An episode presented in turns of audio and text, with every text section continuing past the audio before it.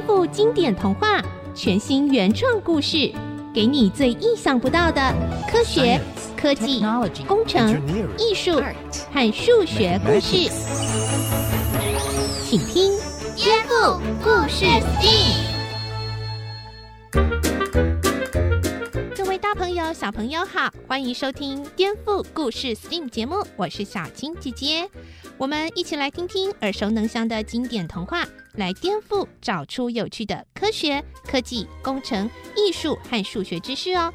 今天小田和蒸汽哥哥会一起来陪我们听故事哦。各位大朋友、小朋友好，我是小田。大家好，我是蒸汽哥哥。我们要来听中国的神话故事《女娲补天》。故事中的女娲用什么来补天上的破洞呢？而你知道吗？现在的科学家也在想办法补天上的破洞哦。准备好了吗？一起来颠覆故事 STEAM。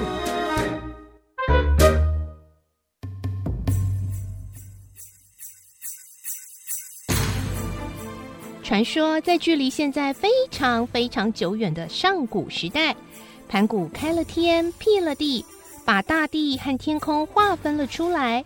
但是天地之间一片荒芜，还没有人类的存在。有一位女神名叫女娲，她的上半身是人类，下半身是蛇的模样。看见这一片大地，却一个人也没有，让她觉得好无聊哦。唉，盘古好不容易创造了这么宽广的天地，这里却只有我一个人，实在太寂寞了。嗯，对了。我就来制造一些人类跟我作伴吧。女娲随手抓起泥土，和了一点水，捏出几个小泥人，三两下就像是有了生命一样，每一个都活泼的动了起来哦。就这样，小泥人越来越多，开始在这片大地上生活起来。据说，这就是中国神话里人类的起源。嗯，这样子就热闹多了呢。女娲造出人类之后，大地一片欣欣向荣，人们也认真的工作，繁衍后代，日子过得平静又快乐。但是没想到，有一天灾难突然降临。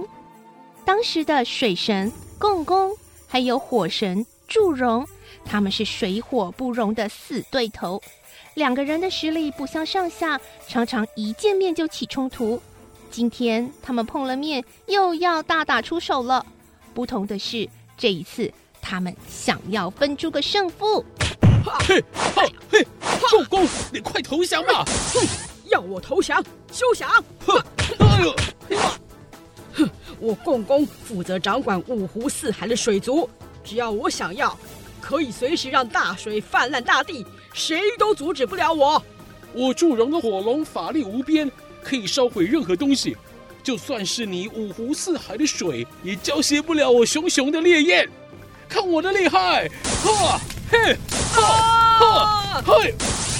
共工，你还有什么招数？尽管使出来。水神共工和火神祝融这次的厮杀特别激烈，非争出个你死我活不可。共工虽然法力高强，但依然比不上祝融。这一回，他被祝融的烈火烧得节节败退。不过，他还是倔强地向祝融大声叫喊：“哼，这个世界只有战死的共工，没有战败的共工。我就算是一头撞死在不周山下，也绝对不会向你求饶的。”啊，不可以啊，绝对不可以撞上不周山。那可是支撑天地之间的擎天柱啊！哈哈哈哈哈！你以为你可以阻止得了我？哼！冷静点，千万不要！共工！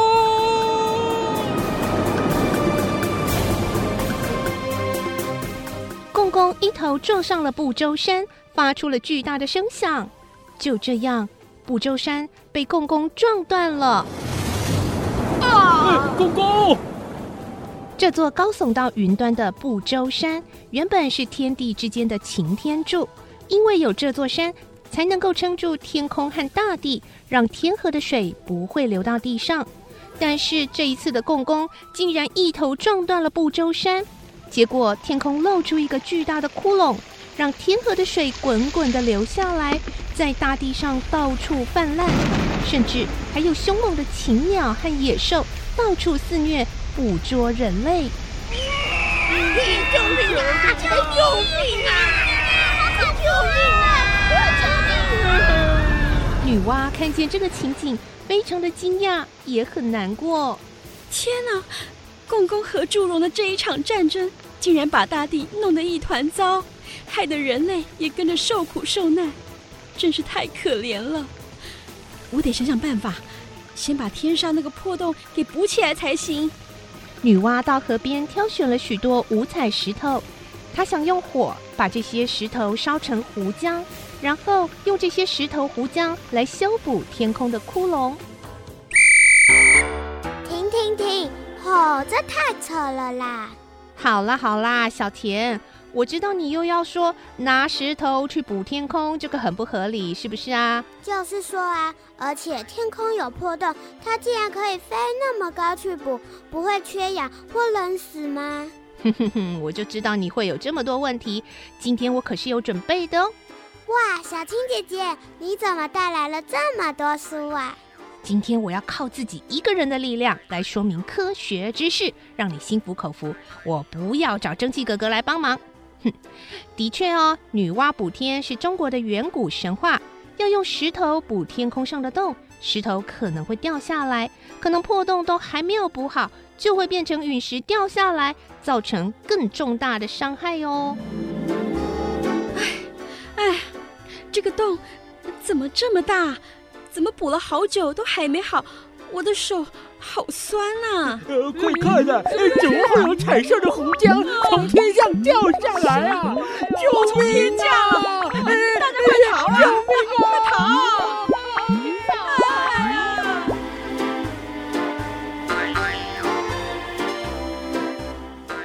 就是说啊，不要说拿石头补天了，天空怎么可能会有破洞嘛？哎，你这样说可就不对喽！我们的天空非常的开阔，一直往上往外，甚至呢是延伸到外太空，可以把太阳、月亮、星星都涵盖进来。这样的天空，严格说起来，并不会有破洞，也不会破掉的。所以呢，其实是大气层破掉喽。什么是大气层啊？大气层也叫做大气圈，是包围在地球四周的一层空气。一般来说，高度越高，温度就越低。依照温度的变化，我们可以把大气层划分成对流层、平流层、中气层和增温层。其中呢，平流层的底部臭氧浓度最高，距地面大约二十到三十公里，就是我们常常听到的臭氧层喽。臭氧这个词听起来好像不太好闻哎。哼哼，臭氧是大气里的氧气受到阳光紫外线的照射，产生了化学作用之后变成的。因为它带有淡淡的蓝色，还有一点刺鼻的味道，所以才会被叫做臭氧。可是啊，不要小看这一层臭臭的气体，对地球来说，臭氧层有非常重要的功能哦。啊，我想起来了，我在课本上看过。臭氧层可以阻挡对生物有害的紫外线，对地球来说是非常重要的防护罩。没错，平流层的臭氧层会吸收大部分的紫外线，让地球生物不会受到紫外线的伤害。但是如果臭氧层被消耗变得稀薄，就没办法挡住那些有害的紫外线了。如果紫外线直接曝晒到我们身上，那可就糟了。我的妈呀！啊，这里紫外线也太强了吧！为了保护人类，我今天大清早就飞上来补这个破洞，结果太阳这么大，害我刚刚擦好的防晒乳都要蒸发了啦！所以啦，如果当时女娲补天，防晒乳擦得再厚，都很难阻挡那些有害的紫外线哦，更别说我们了。不但我们的皮肤、眼睛都会产生病变，让我们罹患皮肤癌、白内障，就连身体的免疫系统也可能遭到破坏。对于环境来说，有害的紫外线还会让植物的生长受到限制，或是造成某些海洋浮游生物的灭绝哦。好可怕哦！臭氧层不过就是破了个洞，竟然会有这么恐怖的后果。可是好奇怪哦，臭氧层距离地球表面那么远，到底是谁有办法把它戳破啊？其实臭氧层并不是真的破掉，只是因为臭氧的含量变得特别稀少，让臭氧层变薄，所以呢，看起来像是破了个大洞。这个臭氧层的洞啊，最早是在一九八零年代被一群在南极监测大气层的科学家意外发现。他们发现南极上空的臭氧浓度和周围比起来特别的少哦，就像是一个大破洞，所以才把它叫做臭氧洞。到底为什么会这样呢？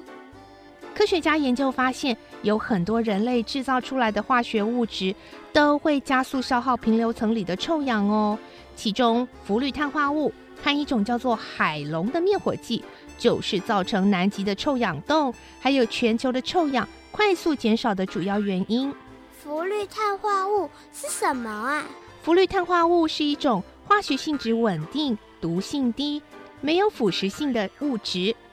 早在西元一九二八年，距离现在将近一百年前，就被一群科学家人工合成出来。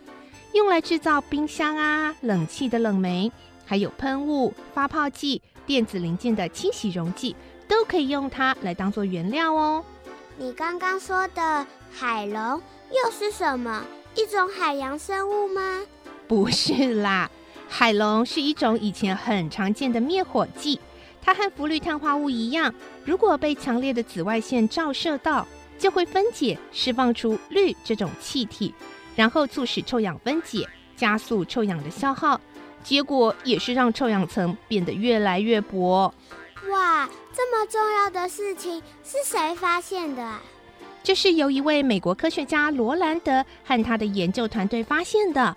当时他用很多的研究数据告诉大家，因为氟氯碳化合物很稳定，会残留在大气层里长达四十到一百五十年。如果人们不改变自己的使用习惯，继续使用刚刚我说的那些产品，氟氯碳化合物在大气中的浓度会提高到十到三十倍，臭氧洞就会越来越大，后果不堪设想。那怎么办？我们该怎么做才能把臭氧层的破洞补起来呢？嗯，这个关于这个问题呢，小天你先等我一下。小青姐姐，你在干嘛？我我要找资料嘛。等下再跟你说哈，要怎么补臭氧层的破洞？啊，我还要等你找资料哦。等你把资料找好，臭氧层的破洞会不会已经变得更大了啊？哎，你怎么这样啦？哦，难得我想要展现自己有知识的一面，哎，就不能让我帮蒸汽哥哥代班，当一天蒸汽姐姐吗？可是我怕你被我一直问问题又答不出来，结果当不了蒸汽姐姐，还变成了生气姐姐，怎么办？小田啊，真的变生气姐姐了，快逃啊！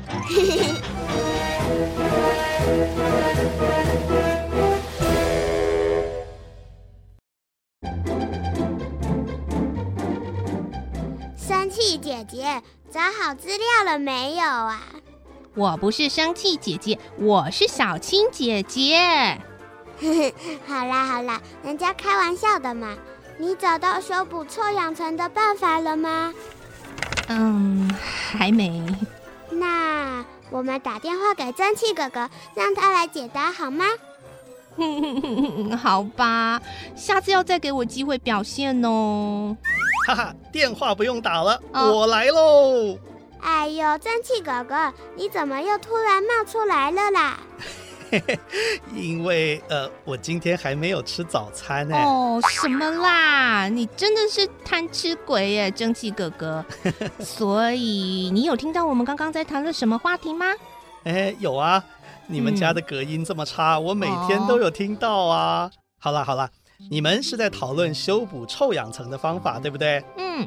刚刚小青姐姐提到啊。诺贝尔化学奖得主罗兰德发现了氟氯碳化合物会破坏地球的臭氧层。他的这个成果啊，对地球环境、人类生活都具有重大的意义哦。不但让美国国家科学院展开了科学调查，还让美国政府决定禁止生产添加氟氯碳化合物的喷雾罐呢。哦，原来如此，答案就是从源头阻止，就是不要再使用会破坏臭氧层的东西，是最好的方法喽。是啊，不只是美国，当时世界各国都已经认同。臭氧层遭到破坏啊，确实会严重影响人类的健康和安全哦。所以联合国就在一九八七年的九月召开了会议，邀请二十六个国家的代表一起来讨论解决问题的办法啊。这么多国家的代表是在哪里开会的啊？嗯，这个会议是在加拿大的蒙特楼市召开的。这一群国家的代表在会议上一起签署了一份蒙特楼议定书。里面写到呢，写了些什么？别急嘛，在这份蒙特楼议定书里面，要求每一个国家都有义务要一起来保护地球的臭氧层。当时他们决定啊，要分阶段的限制氟氯碳化合物的使用，还要想办法研发更好的技术，用其他的东西来替代哦。这样慢慢的分阶段限制之后，终于从一九九六年开始，氟氯碳化合物正式被禁止生产了。太好了！比方说啊，像是现在国内外要制造新的汽车，已经使用另外一种物质来取代氟氯碳化合物来制造冷媒。我们要选购灭火器的时候，也应该选择不是用海龙作为原料的产品。这些啊，都可以避免对臭氧层继续造成破坏。科学家的研究竟然可以影响这么多事，真是了不起。是啊。罗兰德跟另外两位科学家因为这个伟大的发现和研究成果，获得了一九九五年的诺贝尔化学奖。可以说，他们是拯救了环境，也帮人类提早挡掉了灾难呢。哇，我觉得罗兰德的科学研究就像是女娲补天的故事一样，有一种不怕艰难、努力改变世界的精神，真的好让人感动哦。那过了这么久，臭氧洞有变小吗？哎，小田这个问题问得非常好哦。其实啊，经过三十年以上的努力，科学家确实发现南极上空的臭氧洞已经慢慢的变小喽。耶，太棒了！是啊，大自然自我修复的能力真的超乎我们的想象。虽然台湾当时并没有参与蒙特娄会议，不过我们呐、啊、也应该要遵守蒙特娄议定书的规定，跟其他国家一起避免破坏臭氧层。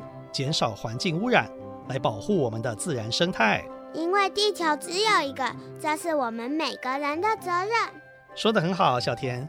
如果你还想知道更多关于保护臭氧层的方法，可以上一个网站，叫做“臭氧层保护在台湾”，就可以看到更多相关的知识喽。嗯，我知道了，小七姐姐。你也听到了吗？小田，你哦，我有事先走了。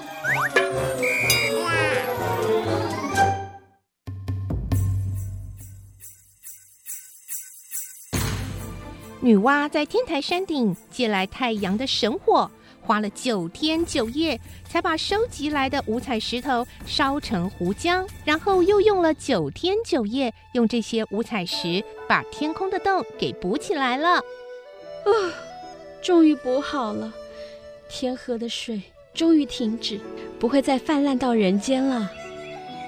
天空补好了，天河水止住了，女娲还把大地上的猛兽都给收服了。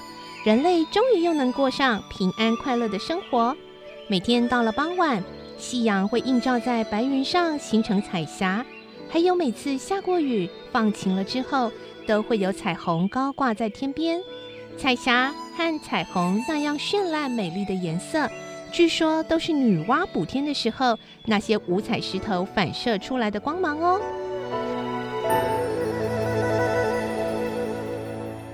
哇，太浪漫了！古代人竟然可以有这么浪漫的联想，用神话故事把自然现象描述的这么梦幻。哎，这次你怎么没有大喊“停停停”？哦，不合理啦！然后又叫我停下来啊？嘿嘿，因为我觉得在以前科学还不发达的时候，人类对这个世界一定充满了疑问，像是天空为什么是蓝色的啦？为什么会打雷、下雨啊？大地为什么会震动啊？这些问题的答案都是多亏有科学家们的帮忙，我们才能了解的。是啊，现在这些自然现象啊，对我们来说一点都不神秘喽。所以我就想到，古代的神话虽然听起来有很多不合理的地方，但是那些故事情节都是从自然现象衍生而来的。以前的人真的超有想象力，这也让我觉得大自然真的是人类的好朋友，我们应该要好好珍惜才对。哇塞，你突然说了一大串认真的感想，害我很不习惯呢。哦哟，讨厌，我是真的这样想的嘛。哼，嘿嘿，小田，你生气啦？还是你也换个名字嘛？从下一集开始就叫你生气美眉喽，小青姐姐。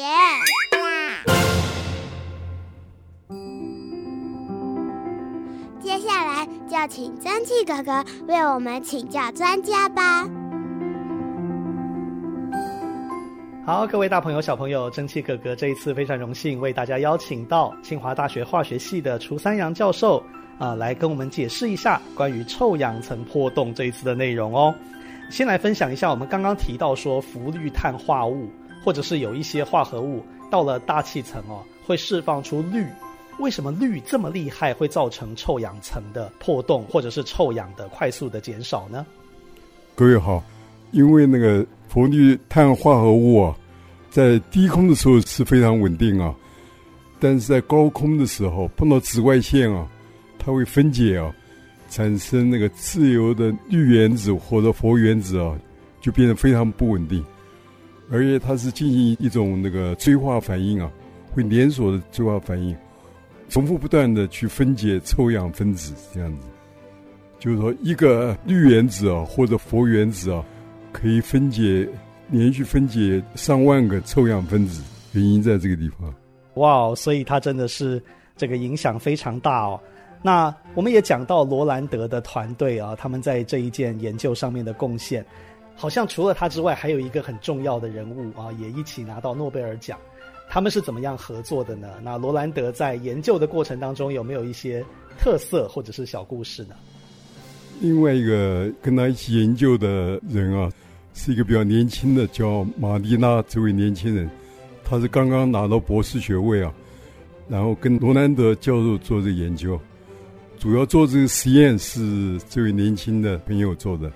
罗兰德教授他的特色就是说，交友广阔，非常注意很多细节，比如说他知道工业界啊在大量使用啊氟氯碳化合物。然后他是知道这些东西碰到紫外线啊，它会分解成那个比较活泼的那个氟氯的原子，这原子就有机会啊，跟臭氧发生一些连锁反应，能分解臭氧这样子。是是，那他们做了这个重要的发现，可是好像一开始不要说得诺贝尔奖了，是不是很多人还不太相信他们所做的研究，或者是认为危害没那么大？的确啊，他们的发现其实非常早。一九七四年就发表他们的论文啊，但是他们实际上是等了二十年了之后啊，才真正得到诺贝尔奖。原因就是说，大家对于他们的结果半信半疑啊。他们一九七四年发表论文啊，然后差不多在一九八五年的时候，有科学家发现，就南极啊，臭氧层产生破洞啊。从那个时候，他们的研究啊，才开始引起人家更更大的注意，这样子。所以后来是不是因为证明说他们的研究是真的，造成了臭氧层的破洞，所以促成他们得到诺贝尔化学奖？没错，然后还经过很多其他科学家继续研究啊，比如说那个臭氧层跟这些氟氯碳化合物啊中间的一些关联性啊，很多科学家的努力啊，才能证实，确实证明这个结论啊。非常谢谢教授。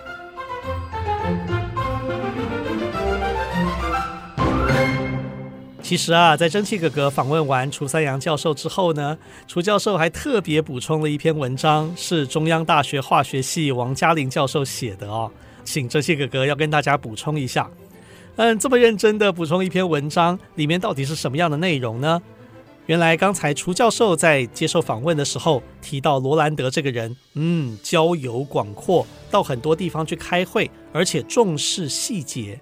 就是因为这些特质呢，让他在有一次会议当中哦，偶然间发现别人的一项研究成果好像不是很受到重视，可是那项研究成果却暗示着一个事实：氟氯碳化物会在大气层当中停留很久的时间。从这一点出发，后来罗兰德又跟他的研究伙伴呢，就一起深入的研究，终于揭晓了，真的，氟氯碳化物会造成大气层当中臭氧层的破坏。听了这一段故事，还有除三阳教授的分享，是不是你也觉得我们做研究要有科学精神，要重视细节？甚至像楚教授还觉得他的分享不够，还要再去找资料，再来补充，这些都是科学上的精神哦。在这边也跟大朋友、小朋友一起分享。